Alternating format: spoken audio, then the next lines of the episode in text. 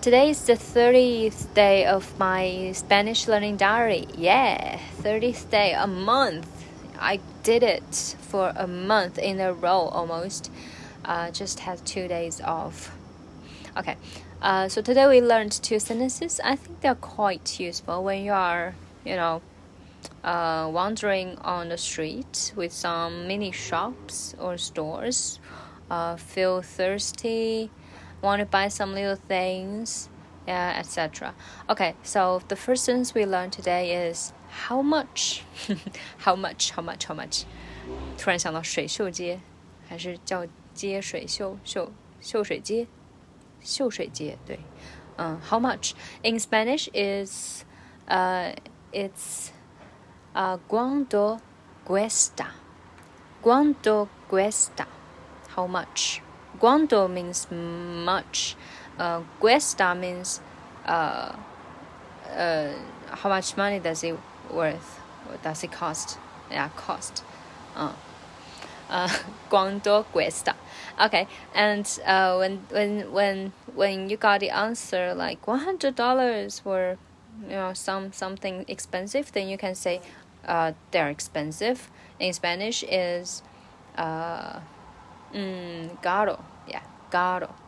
Caro. Mm, 贵 caro. And yesterday we learned, of course, is claro. Claro. So expensive is caro. Of course is claro. Okay. And next we learned uh, how how to buy, you know, how to ask for a cup of uh, beer, you know. So, and uh, according to the teacher, this uh, he says, uh, many foreigners uh, learned this sentence, the following sentence, uh, for the uh, and, use it most frequently. Like I want, I'd like a cup of beer, or do you want a cup of beer? So in Spanish, you de apetece want. Do you want una a cup of beer?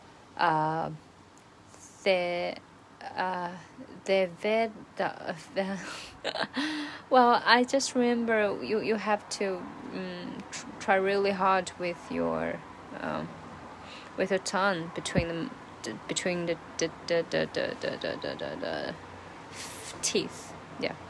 Um, Delveta. Ah, Delveta. Actually, it's spelling like C E R V E Z A.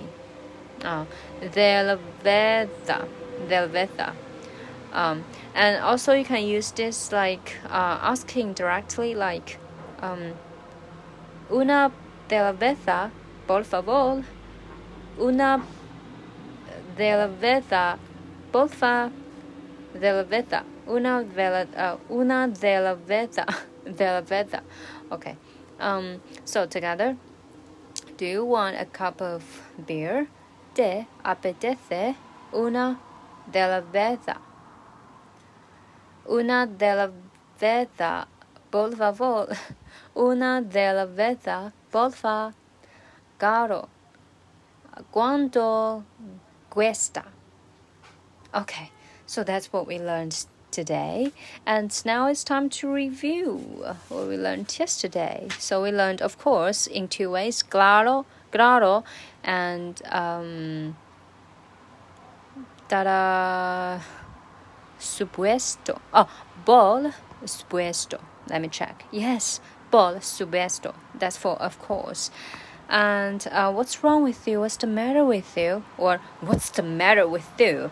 Um, uh, so by changing the intonation, you can actually uh, use the one sentence in uh, with two different meanings. Meanings. So in Spanish is, mm, let me think. What's the matter with you? ¿Qué?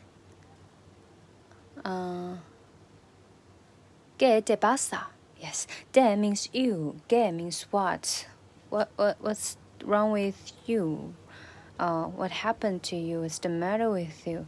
Um, pasa means what happened, what? Yes. Uh, ¿Qué te pasa? Um, and then you also like uh, I'm sad or I have a heartache.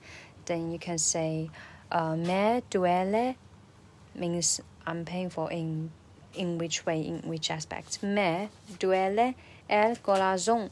El corazón means heartache or upset in emotion. No aspect means upset.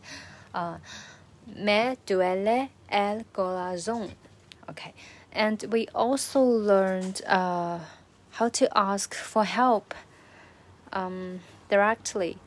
So in Spanish, uh, can you help me? Uh, me, uh, ayudar, ayúdame, ayúdame. Um, help me means ayúdame. Uh, can you? Mm, puede, puede ayúdame. Puede ayudarme? 您能帮我吗？你能帮我吗？呃、uh,，is puedes ayudarme? Puedes ayudarme? Oh yes, I I got it right. Um.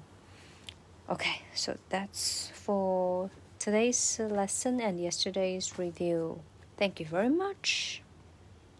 Oh, by the way, today today's weather is really cool, especially in the afternoon and in the evening. It's raining outside and it's quite windy today, I would say.